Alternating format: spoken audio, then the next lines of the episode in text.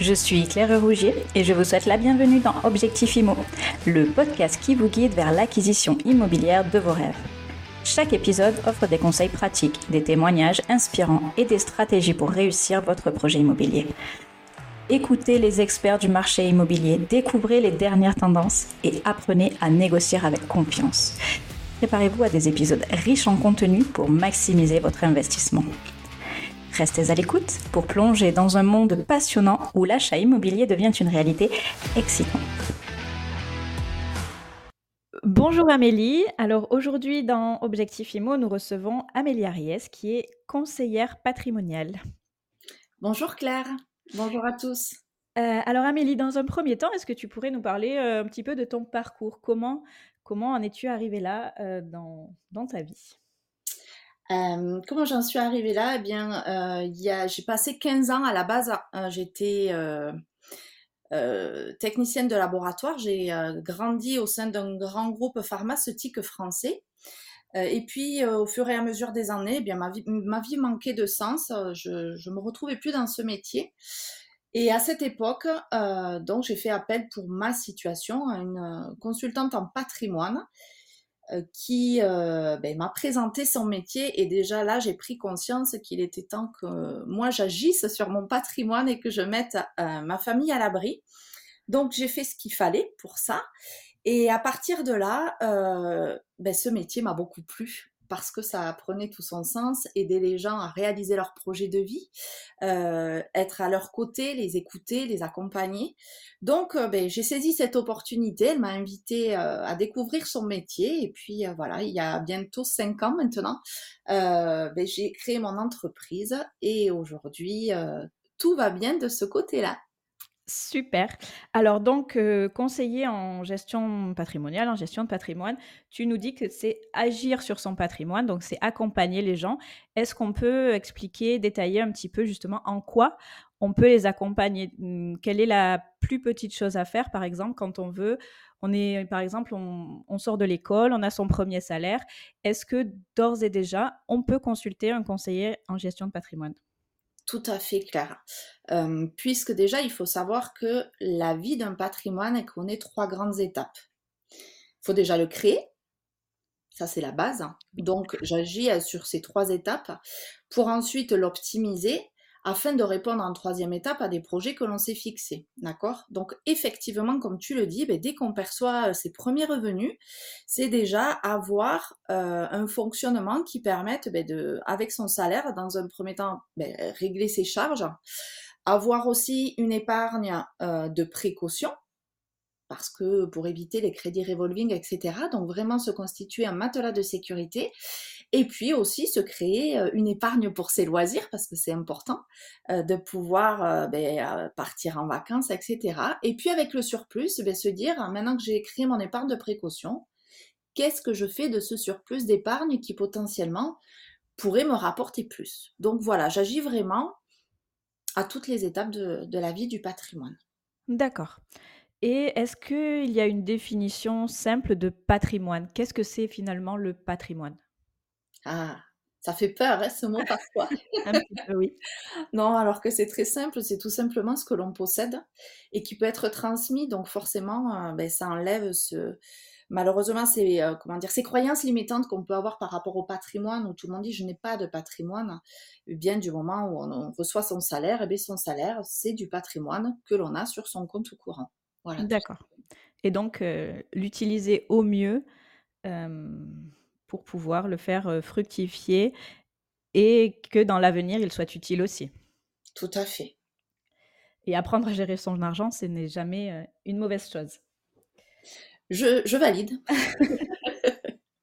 En tout cas, si on se fixe des objectifs, c'est toujours pareil. c'est le propre de l'être humain. Pour pouvoir réaliser les choses, il faut avoir un objectif pour pouvoir s'engager et mettre en place des choses. Tout à fait. Donc c'est toujours partir de la situation. Ok, j'en suis là, mais vers où je veux aller?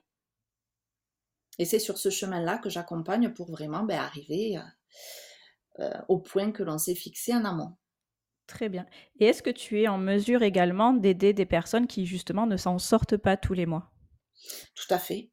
tout à fait. je peux les aider à se structurer, faire un point sur ben, leurs dépenses, les charges qu'ils peuvent avoir au quotidien. Déjà, agir à ce niveau-là parce qu'aujourd'hui, on est dans une société de surconsommation et on a des abonnements euh, qui parfois n'ont pas lieu d'être et qui méritent d'être retravaillés pour avoir de la capacité après euh, qui peut être récupérée pour agir sur le quotidien. D'accord. Donc tu peux, dans le cadre de ton travail, euh, avoir un rendez-vous avec une personne et prendre son relevé de compte et faire le point avec lui. Alors, faire des, schémas, faire des. exactement. Alors, je prends pas les relevés de compte parce que je fais confiance. Déjà, je, bâtis une relation de confiance et de proximité avec les personnes que je rencontre. Et, et on travaille. J'ai des, voilà, j'ai des fiches spéciales, justement, des fiches budgétaires pour euh, les aider à, se projeter et faire euh, ben, comment dire, la photographie de l'instant T, leur montrer ben, qu'ils ont déjà agi, ils ont fait quelque chose, donc leur montrer euh, là où ils en sont, ce qu'ils ont fait, et voir si ça permet d'aller vers là où ils veulent aller. D'accord. Réellement. Et ben, si c'est pas le cas, ben, c'est leur, voilà, leur dire que moi je peux, s'ils me font confiance, ben, les accompagner pour réaliser déjà cette, cette action sur leur épargne et leur apprendre à se structurer. Super. Donc vraiment un solide soutien financier avant d'être un soutien patrimonial finalement.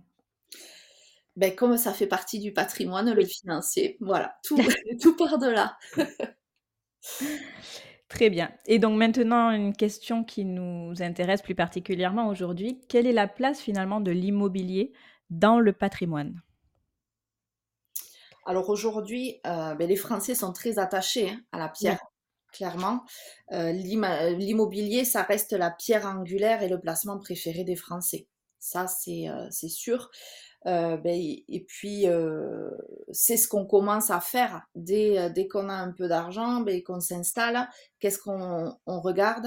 Acheter un appartement. Voilà.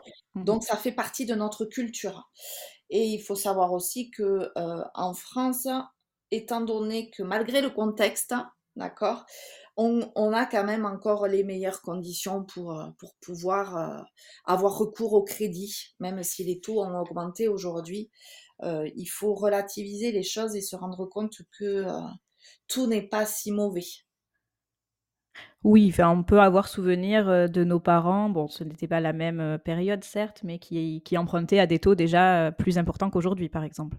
Ah ben exactement. Là, on est revenu à des taux euh, qu'on a pu connaître, si je me trompe pas, il y a une dizaine d'années, 2013-2014, on avait à peu près ces taux-là.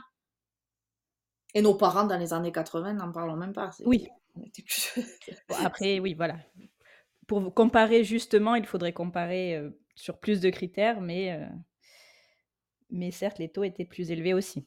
Oui, donc oui, effectivement, l'immobilier reste le, placement préféré des Français et c'est un support qui permet de répondre forcément à des préoccupations de vie, puisque lorsqu'on investit dans sa résidence principale, ben, on se crée du patrimoine et on a un toit sur la tête, quoi. Tout à fait.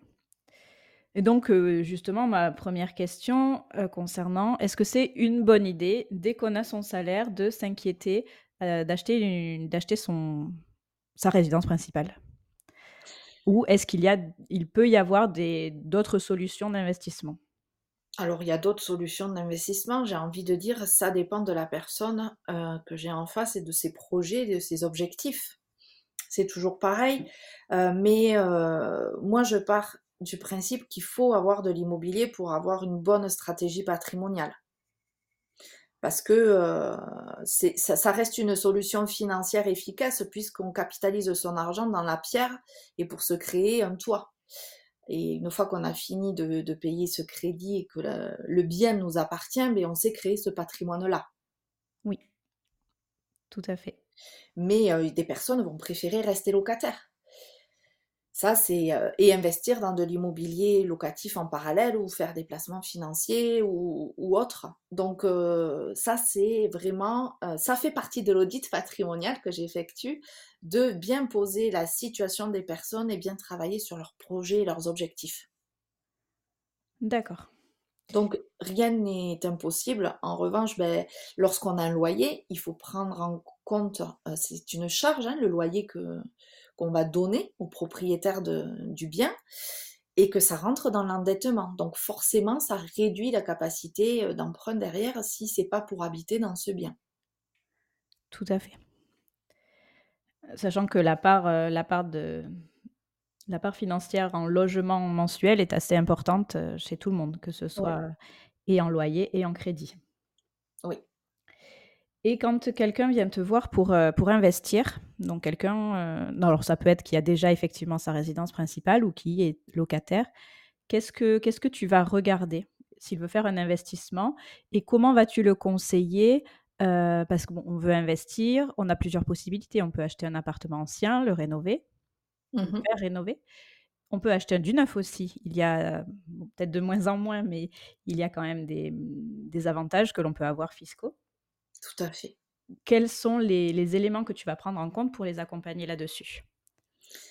Mais déjà faire le bilan de leur situation. Heu, est-ce qu'ils peuvent avoir recours au crédit? Où ils en sont au niveau, heu, de leur endettement?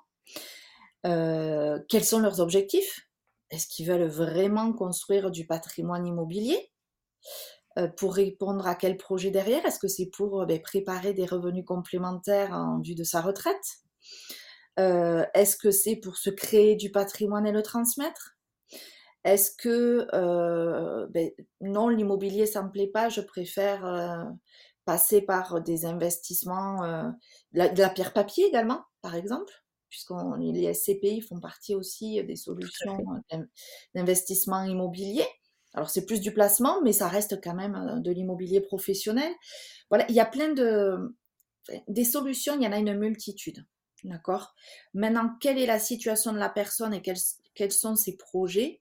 En fonction de ça, eh bien, on va amener, heu, sur le chemin les solutions les les plus appropriées pour arriver à à cet objectif, tout en prenant en compte la durée, parce que rien ne se fait en un claquement de doigts. Non, sinon ça se saurait. Voilà, mais heu, j'alerte également les personnes que je rencontre, investir c'est bien, sécuriser son avenir, c'est encore mieux. Donc pourquoi je dis ça? Parce qu'il faut prendre aussi en compte la sécurité de la famille, c'est se dire que potentiellement s'il arrive quelque chose, qu'est-ce qu'on fait de ce patrimoine? Qu'est-ce qu'il devient? Heu, donc ça c'est très important aussi de se protéger, de protéger le conjoint, les enfants et cetera. D'accord. Et parce que, mmh, tu penses à d'autres solutions que l'investissement, heu, immobilier pour protéger sa famille? Enfin, tu penses, oui, tu connais, heu, d'autres quelles oui, sont les autres solutions? il y a d'autres solutions effectivement, mais ça c'est toujours pareil, c'est à discuter avec les personnes, on échange. Moi je travaille main dans la main avec les personnes que j'accompagne, je suis, heu, je je suis là pour leur proposer des préconisations et après on ajuste en fonction, beh, de leur appétence, de leurs valeurs également, ça c'est très important. Est-ce qu'ils veulent avoir un impact justement? Heu, c'est très important, j'ai des personnes qui me disent: «C'est très important qu'on puisse aider des personnes à se loger, dans avoir un logement décent aujourd'hui». Donc forcément l'immobilier prend tout son sens. Tout à fait. Ou d'autres personnes qui vont me dire: «Ah beh, moi j'ai très envie de soutenir, heu, le financement des entreprises». Donc on prend en considération les valeurs des personnes aussi pour pouvoir leur proposer les les solutions qui qui collent à leur image, si je puis dire. Très bien. Donc vraiment tu les tu les aides dans leurs besoins, heu, dans leur, heu en t'aidant de leurs valeurs. Enfin tu donc tu apprends vraiment à connaître les gens pour, pour les aider. tout à fait. On parlait tout à l'heure un petit peu des avantages fiscaux quand on fait un investissement. Aujourd'hui, donc vraiment, novembre 2023, quels, heu, quels sont les avantages que l'on a à investir dans l'immobilier? Il y en a plein.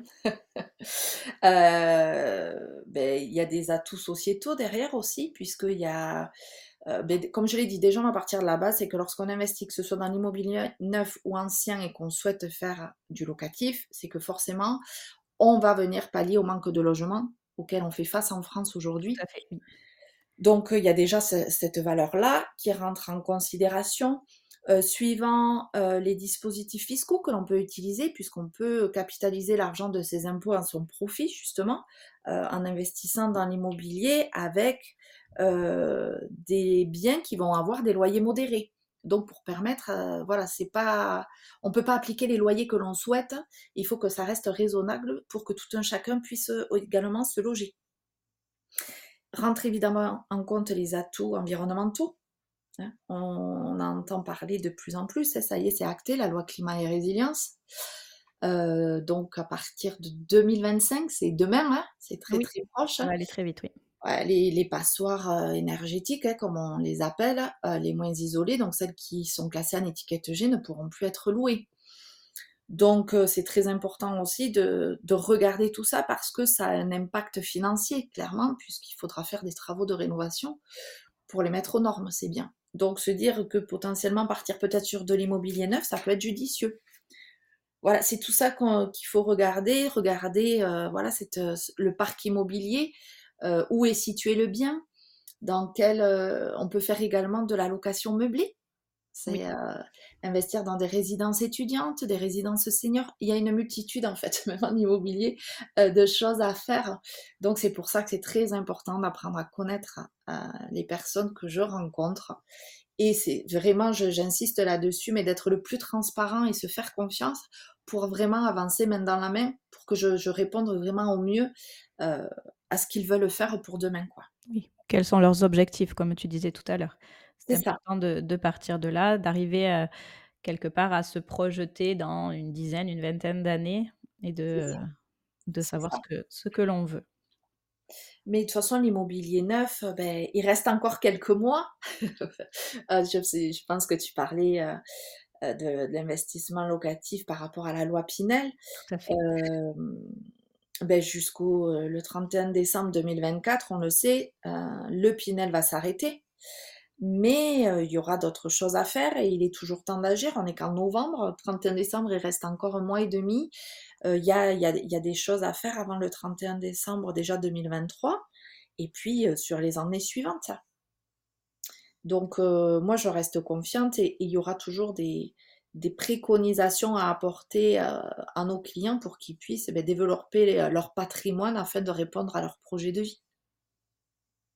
Oui, c'est important ça, ce terme de projet de vie, euh, parce que ben, comme tu le dis, finalement, tout le monde peut et doit avoir le sien et il n'y a pas d'exemple. Enfin, il n'y a pas d'exemple. Si, il y a toujours des exemples, mais on est tous différents. Exactement. Et on a tous des besoins différents et des projets de vie différents mmh. euh, et des moyens différents aussi. Exactement. Donc c'est pour ça, je pense que tu l'as compris, dans l'accompagnement que je propose, c'est vraiment du sur-mesure. Oui. Euh, donc je, je, ne peux pas, c'est pour ça que j'ai du mal à répondre, tu vois, quand tu me dis préconiser telle ou telle chose, je ne sais pas. Aujourd'hui, je ne peux pas te répondre parce que j'ai n'ai pas de cas concret, euh, mais c'est vraiment, oui, du, du sur-mesure. Voilà, c'est de l'accompagnement personnalisé que je propose. D'accord et donc en essayant d'être un petit peu plus généraliste, si on prend donc le, notre salaire, c'est 100% par exemple, combien tu estimes, mmh, que l'on doit épargner tous les mois? Pour en enfin après c'est toujours pareil, ça va dépendre de chacun, mais en moyenne, est-ce qu'il y a un pourcentage d'épargne que on doit pouvoir arriver à mettre de côté alors, tu l'as dit, ça va dépendre aussi du revenu. quelqu'un qui perçoit 1500 euros ou quelqu'un qui en perçoit 3000, forcément, son action sur son épargne va être différente. le, celui, la personne qui va percevoir 1500 euros, qui va déjà avoir un loyer de 500 euros, avec l'inflation, etc., ça va être un peu plus compliqué pour cette personne d'épargner. En revanche, euh, elles arrivent à mettre aujourd'hui, en tout cas dans les personnes que je rencontre, au moins 10% de leurs revenus euh, de côté. Alors une fois, comme je le disais, hein, une fois qu'ils ont mis euh, leur épargne de précaution en place, ben, c'est de l'épargne qu'on va pouvoir investir différemment pour que ça rapporte un peu plus sur le long terme. Et après, moi, ce que je préconise, c'est à minima 20%, avoir 10% euh, pour euh, investir pour euh, du moyen terme et 10% pour la préparation de la retraite. Oui, il faut toujours anticiper au, plus loin.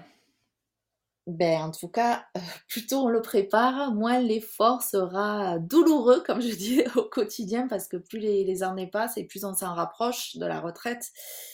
Et quand on perd 40 à 60 à 50% de son revenu, même si la résidence principale est payée, eh bien, on a un rythme de vie auquel on a eu accès qui forcément on aimerait le conserver et quand on n'y arrive pas, ça devient compliqué. Donc oui, préparons notre avenir et en tout cas, au moins on aura cette épargne-là de disponible pour pouvoir euh, en faire ce que l'on veut à ce moment-là. D'accord. Ben, Il vaut mieux prévenir que guérir. C'est exactement ce que j'allais dire. c'est le plus important. Et puis là, les, vraiment, les Français en ont pris conscience de, de ce système de retraite qu'aujourd'hui, il est, je ne vais pas dire obligatoire, mais en tout cas, c'est vraiment judicieux et, et, moi, je le préconise à chaque fois de préparer une épargne vraiment dédiée pour la préparation de sa retraite. Oui, c'est oui, vu ce qui, ce qui est en train d'arriver, ce qui risque d'arriver plus tard, effectivement, il vaut mieux être autonome là-dessus et ne en attendre le moins possible euh, du gouvernement, tout simplement même si on cotise tous les mois et bon, c'est un, c'est un autre sujet. C'est ça. Euh, donc, dans ton accompagnement, tu travailles également avec des professionnels, j'imagine? Oui, tout à fait. Puisque, alors j'aime bien dire que je suis le médecin généraliste du patrimoine. Je fais le check-up dans la situation et après, eh ben, s'il y a un besoin vraiment spécifique ben, je vais pouvoir orienter les personnes soit vers des experts comptables, s'il y a un besoin, soit j'ai des partenaires notaires.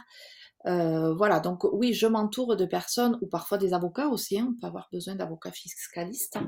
Donc oui, je, m'entoure de personnes euh, avec qui je peux travailler en toute simplicité et surtout pour mes clients avoir cette sérénité de se dire, bon ben ok, Amélie nous a préconisé telle personne, on y va parce que ça continue, ça fait partie de l'accompagnement. D'accord, oui. Donc, tu sais t'entourer, et c'était important et ce que je voulais dire, c'était, est-ce que comment plutôt fais-tu pour, pour ta veille? Comment te tiens-tu informé?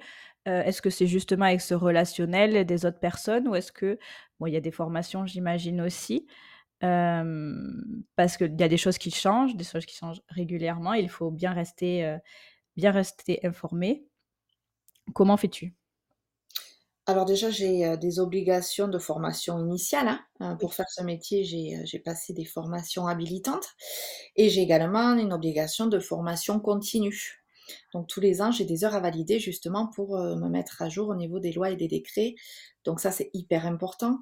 Mais chacun son métier. Euh, je ne suis pas fiscaliste, je ne suis pas expert comptable, je ne suis pas notaire, encore moins agent IMO. Voilà. Euh, donc parfois, eh bien, ben, on a besoin de, s'orienter vers les professionnels qui vont répondre à des besoins particuliers. Donc si j'ai besoin à ce niveau-là, ben, je vais m'orienter vers ces personnes. D'accord. Ben, c'est très bien de d'avoir un réseau et justement de pouvoir, euh, trouver une information rapidement. Tout à fait. Tu as des gens de de confiance, euh, qui t'entourent. Exactement. Est-ce qu'on peut parler un petit peu des tendances actuelles, euh, en matière d'acquisition immobilière? En ce moment, est-ce que tu vois dans tes clients un petit peu plus de sont-ils un petit peu plus frileux ces derniers temps? Parce que l'actualité en matière, d'immobilier est un petit peu plus angoissante, entre l'augmentation des taux et tout. Est-ce que tes clients continuent à investir ou est-ce qu'il y a un ralentissement de ce côté-là? Alors, ils font aussi appel à moi pour ça parce qu'ils sont un peu figés. Donc j'entends souvent: «Amélie, est-ce que c'est le bon moment pour acheter?» Voilà, ça c'est la question qui revient euh, très très souvent actuellement. Et alors, que réponds-tu? Euh, ben, Je leur réponds que certains se poseront encore la question dans 20 ans sans rien faire. Euh, donc que en fait il sert à rien d'attendre pour acheter de l'immobilier. Moi ce que je préconise c'est d'acheter et attendre. Parce que ben, le meilleur moment c'est quand c'est juste et bon pour, pour les personnes. Hein. Oui. quand elles ont identifié un besoin, qu'elles vont pouvoir y répondre par l'immobilier. Donc, ben, j'ai juste envie de dire, euh, ben, l'immobilier c'est maintenant, l'immobilier c'est tout le temps en fait, parce qu'il y aura toujours un besoin. ben, des, de personnes qui vont vouloir se créer du patrimoine et derrière un besoin de personnes, des, de personnes qui vont avoir pardon, un besoin de se loger. Donc l'immobilier, c'est tout le temps. J'ai envie de dire, peu importe les taux, si un jour ça redescend, on pourra racheter ce crédit.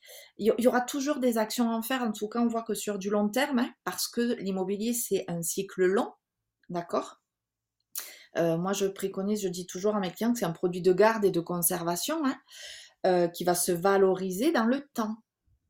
Donc, il faut accepter euh, ces, valeurs cycliques hein, et accepter que, ben oui, si les, les, banques nous suivent sur des crédits en moyenne à 15 ans, 15 ans, 20 ans, c'est pas pour rien c'est qu'il faut conserver les biens pour euh, pouvoir derrière euh, ben, s'assurer de, de cet investissement-là. Moi, j'ai toujours entendu que le meilleur moment pour investir, c'était il y a 20 ans. Et voilà, c'est tu vois, c'est pour ça que je dis que certains, dans 20 ans, ils seront toujours en train de se poser la question. Euh, quand on a un besoin, donc d'où l'intérêt de faire l'audit patrimonial en fait, savoir où on en est au niveau de son endettement, euh, quels sont réellement nos projets, qu'est-ce qu'on veut faire pour euh, sur du court, moyen et long terme. À partir de cette, comment dire, cette photo-là, on peut se dire, ok, maintenant on peut agir via tel et tel levier. Par contre, euh, si on ne pose pas la situation, ben forcément on se dit que c'est pas possible parce qu'on n'est pas accompagné. On se dit peut-être je vais faire des erreurs. Voilà, donc euh, de poser la situation et se dire, ok, ben, c'est le moment où, ben non, je ne, peux pas, je n'ai pas cette capacité-là, on va passer par un autre euh, levier, ou tout simplement dire, bon, ben, on va faire peut-être appel à un courtier aussi, on n'a pas parlé euh, de nos amis courtiers en financement, qui vont peut-être pouvoir nous trouver des solutions aussi en, faisant des rachats de crédit qui sont déjà en place pour gagner de la capacité d'endettement. Donc le meilleur moment, c'est maintenant en fait. Donc c'est ça, c'était il y a 20 ans. oui, ne pas trop se poser des questions et arriver à se lancer. Il faut se poser les bonnes questions. Oui. On est d'accord. Euh, il faut prendre en compte le contexte, ça c'est une évidence. Et il faut surtout, alors on parlait surtout de l'immobilier avant par rapport à la durée. Il faut prendre un autre euh, paramètre aujourd'hui qui est essentiel, c'est la loi climat et résilience qui, euh, voilà, on le sait, hein, à partir de 2034, ce sont les logements classés E qui seront interdits à la location. Il y en a beaucoup encore sur le marché, énormément. Ouais. Mmh. Donc, minim, un minimum, il faudra une étiquette D, clairement. Donc, ça sera euh, soit de l'ancien qui aura subi une rénovation très importante euh, pour pouvoir sortir avec un DPE D, soit du neuf. Voilà, aujourd'hui, il n'y a pas 36 solutions. Hein. Donc, doit être de la rénovation et ou du neuf. Ou du neuf, exactement. Et en utilisant différents, euh, euh, comme je le disais, on peut faire de la location nue, on peut faire de la location meublée, on peut passer par des SCI, on peut utiliser euh, des dispositifs fiscaux, comme tu le disais. Voilà, il y a, il y a une multitude d'actions qu'on peut utiliser pour répondre à ces projets. Moi, je me pose toujours la question parce qu'on voit beaucoup de constructions neuves qui se font. Enfin, là, nous sommes à Toulouse. Euh, il y a encore énormément de programmes neufs, euh, que ce soit dans, à l'intérieur de la ville ou même aux abords. Mais il y a aussi énormément de patrimoine euh, en mauvais état. Donc, des appartements où il y a sûrement des gens qui vivent dans de très mauvaises conditions. Et des appartements où j'espère qu'il n'y a personne parce que ça s'abîme. Donc, c'est du patrimoine qui s'abîme, des pierres est-ce qu'il vaudrait mieux pas aujourd'hui que l'on ait une loi pour aider les gens à rénover finalement, à utiliser l'existant? Après, je sais très bien que les travaux coûtent excessivement cher et que c'est vraiment un coût de, rénover tout ça. Mais on a déjà tout ce patrimoine-là dans, nos villes. il faudrait vraiment peut-être un, un, coup de pouce là-dessus. Je ne sais pas ce que, ce que tu en penses. Ah mais tout à fait. Euh, et il y a déjà en place ce coup de pouce, mais il faudrait peut-être aller plus loin, tu as raison. Mais c'est Malraux, c'est ça? Euh, Non, Malraux, c'est patrimoine euh, particulier parce qu'il faut répondre à différents critères au niveau du patrimoine de la ville. Mais on parlait du Pinel. Le Pinel, c'est voilà de l'investissement en, en, VFA, vente en état futur d'achèvement. Mais il y a le Pinel de Normandie. Le de Normandie, c'est de la rénovation de l'ancien. Donc il existe des dispositifs que les personnes ne connaissent pas forcément. Et là, on va rénover des immeubles entiers. Donc ce n'est pas qu'une rénovation d'appartement, c'est euh, de l'acquisition d'immeubles rénovés de par les fondations jusqu'au toit, avec à l'intérieur des biens qu'on va pouvoir acheter avec euh, une rénovation haut de gamme et derrière un DPE qui sortira B, C ou D. Mais aujourd'hui, avec les partenaires avec lesquels je travaille, sur les livraisons qu'on peut, euh, qu'on peut avoir, on sort avec des très très jolis DPE. Donc forcément une rénovation euh, de qualité haut de gamme et pour s'assurer de la sécurité pour les prochaines années. Oui, ce qui permet, oui, de faire, de faire l'entre-deux, c'est-à-dire réutiliser ce qui existe déjà. mais voilà, pas en l'état. Ben c'est ça, c'est pour ça qu'il y a d'autres dispositifs. Tu parlais du Malraux, il y a également du monument historique. Il y a plein de choses en fait. On peut passer aussi de la rénovation via du déficit foncier. Voilà. Mais c'est comme je disais, j'aime pas trop parler solutions parce que ben ça, ça dépend. C'est voilà, c'est exactement ce que tu dis. C'est personne, on va dire, est euh, situation dépendante pour répondre à des projets qui appartiennent à tout un chacun. Très bien.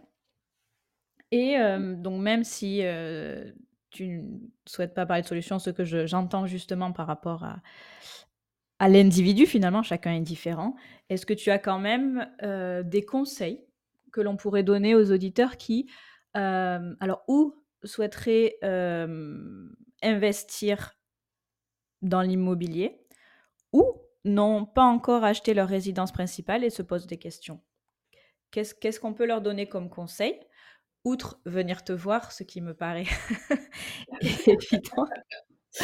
Euh, quelles questions se poser finalement? Mais quelle question se poser, c'est, euh, ben voilà, ça passe toujours, je vais répondre encore pareil, mais c'est faire un bilan de sa situation, définir ses objectifs de vie euh, et, prendre conscience de sa capacité d'épargne que l'on peut avoir ou pas, et en fonction de ça, eh bien, vers quoi on s'oriente. Euh, alors c'est sûr qu'aujourd'hui, tu, m'as posé un petit peu la question tout à l'heure, les personnes revoient un peu leurs critères à la baisse, parce que euh, le contexte fait qu'il faut s'adapter aussi. Donc aujourd'hui, les personnes, elles sont prêtes à faire des concessions plutôt que de partir sur une grande maison. Ils sont prêts à mettre de côté quelques mètres carrés par exemple, oui. Ou s'éloigner un peu plus. Euh, voilà, mais en étant accompagné, tout est possible. Voilà, tout est possible à celui qui prend conscience de sa situation et qui a envie d'agir pour son, pour son quotidien et pour demain. Et je reviendrai sur euh, la phrase euh, magique, hein, c'est que ben, le bon moment, c'est maintenant. Oui. Pour faire ses projets, que ce soit dans l'immobilier ou autre d'ailleurs. Hein. c'est prendre en considération sa situation et qu'est-ce que je veux pour demain. C'est ça. Je pense que c'est une, euh, une très bonne conclusion. Euh, qu'est-ce que je veux pour demain? Donc, euh, ça, ça inclut quels sont mes choix, quelles sont les possibilités, de qui je m'entoure aussi. Exactement. Pour, pour y arriver. C'est tout à fait ça. Donc, c'est pour ça qu'on a le médecin de famille souvent, hein, euh, mais d'avoir un conseiller euh, patrimonial de famille qui va pouvoir accompagner ben, la famille, que ce soit euh, les parents, les enfants, etc. C'est hyper important d'avoir quelqu'un qui est à l'écoute et qui suit la situation parce que les, vies ne restent pas stables. Il peut y avoir des changements de vie professionnelle, personnelle, et de savoir qu'il y a quelqu'un à côté qui est là pour nous écouter, nous accompagner. moi, je sais que mes clients me le rendent bien et me, me remercie très souvent de cet accompagnement-là. Sur la durée, quelqu'un de confiance sur, euh, sur du long terme. Exactement. Oui, je ne suis pas là que pour faire un audit et puis après je disparais. Non, c'est vraiment euh, un accompagnement sur, euh, dans la durée. Voilà. Très bien. Eh bien, Amélie, je te remercie pour toutes ces explications. Merci Claire. Et je te souhaite une très bonne continuation. À toi aussi, à très bientôt. Au revoir à tous. Objectif IMO, c'est fini pour aujourd'hui. Très vite, un nouvel épisode. En attendant, abonnez-vous, mettez 5 étoiles sur votre plateforme de podcast préférée, partagez à vos proches, vos amis et commentez. À très vite